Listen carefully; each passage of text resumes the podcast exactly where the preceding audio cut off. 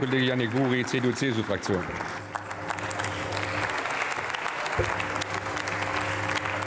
Herr Präsident, liebe Kolleginnen und Kollegen, eine Bemerkung vorab. Bei der Redezeit, die Sie, liebe Kolleginnen und Kollegen der Ampel, auf die Unionsfraktion verwenden, da kann man schnell den Eindruck gewinnen, dass das das einzig Einigende ist, was es gerade in Ihrem Haushalt, was es gerade in Ihrer Politik noch gibt. Herr Kollege Banaschak, Sie haben angesprochen die Zinsentscheidung der EZB, die Notwendigkeit, dass wir fiskalpolitisch die Konjunktur im Blick behalten.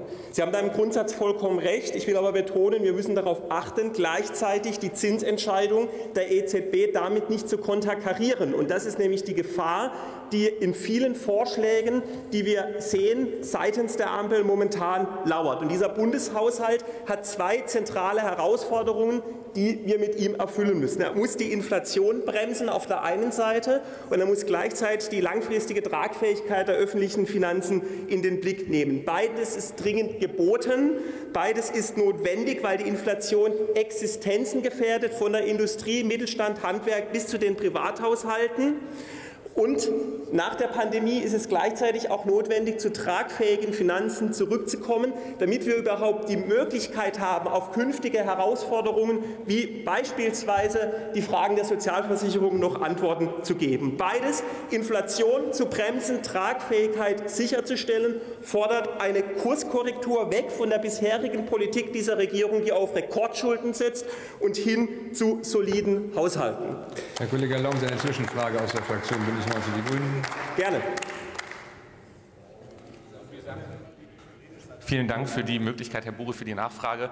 Sie sind ja Wirtschaftswissenschaftler, deswegen möchte ich Sie fragen, es gibt ja, gab ja schon mal in der Geschichte, und Robert Habeck hat gestern darauf hingewiesen, eine Inflationsentwicklung in der Bundesrepublik, die auch auf ein Energieproblem zurückzuführen war, nämlich die Ölkreise, Ölkrise in den 70ern.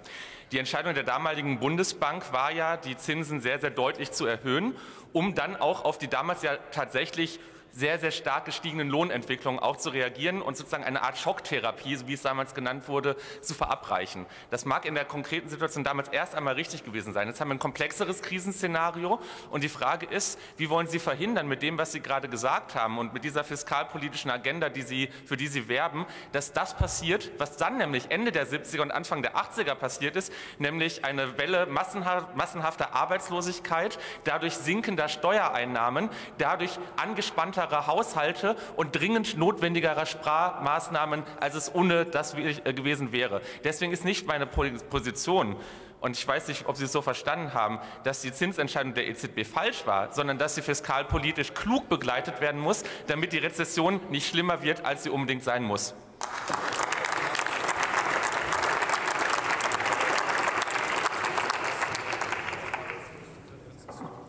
Sie haben die Ölkrise der 70er Jahre angesprochen. Und ich glaube, der entscheidende, der entscheidende Punkt war, auch im Vergleich mit anderen Volkswirtschaften damals, dass das Zusammenspiel in Deutschland, in Europa deutlich besser geklappt hat als in anderen Regionen der Welt. Und deswegen, wie ich eben gesagt habe, konjunkturpolitisch begleiten ja, aber mit zusätzlichen Fiskalimpulsen das Dämpfen der Inflation konterkarieren, dazu ein ganz klares Nein. Denn am Ende landen Sie in einem Szenario, in dem Sie nicht die Frage haben, 5% Inflation oder 5% Arbeitslosigkeit, sondern am Ende von Tag haben Sie beides. Und es gibt wenig, was sozial ungerechter ist, was eine stärkere Verteilungswirkung von kleinen zu großen Einkommen hat, als eine um sich greifende Inflation. Das ist das, was wir im Land momentan gerade erleben. Und deswegen muss das Bremsen der Inflation die oberste Priorität haben in der Geldpolitik und muss auch fiskalpolitisch begleitet werden. Alles andere wäre verantwortungslos.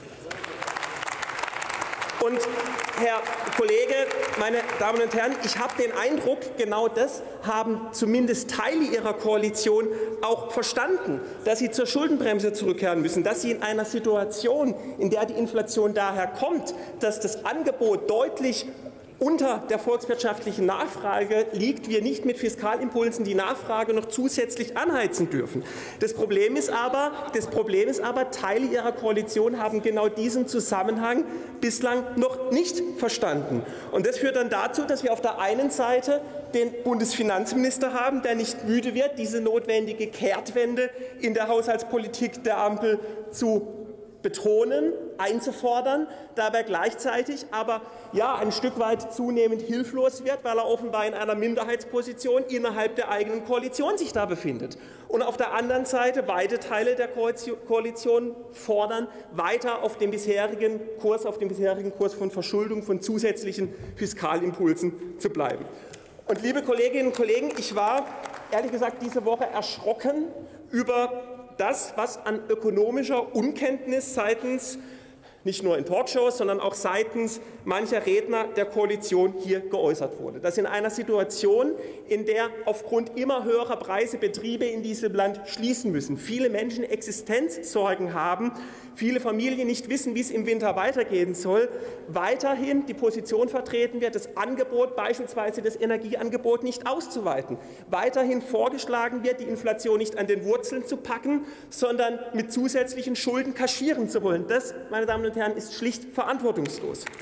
Und Herr Staatssekretär Tonka, der Finanzminister hat vor einiger Zeit einmal gesagt, es ist besser nicht zu regieren als falsch zu regieren. Ich halte diesen Satz damals wie heute für richtig. Sie müssen im Moment nur aufpassen, dass Sie nicht gleichzeitig nicht regieren und falsch regieren, weil es die anderen sind, die in Ihrer Koalition auch finanz- und haushaltspolitisch den Ton angehen. Das sieht man in Ihrem Haushalt, wo Sie vorgeben, die Schuldenbremse einzuhalten, wenn man ein bisschen unter die Oberfläche schaut, relativ schnell sieht, wenn Sie Dinge als Darlehen statt als Zuschuss verbuchen, damit zu tun, als wären es keine Ausgaben, wenn Sie in die Rücklage greifen und wenn Sie Ihre Ausgaben zu erheblichen Teilen damit begründen oder damit finanzieren wollen, dass sie sagen, Länder und Kommunen sollen bezahlen, ohne mit denen vorher gesprochen haben. Damit wir uns richtig verstehen, damit wir uns richtig verstehen, dass die Länder ihren verfassungsmäßigen Aufgaben nachkommen müssen, dass die Länder in Zukunft da auch mehr beitragen müssen. Dabei sind wir uns vollkommen einig.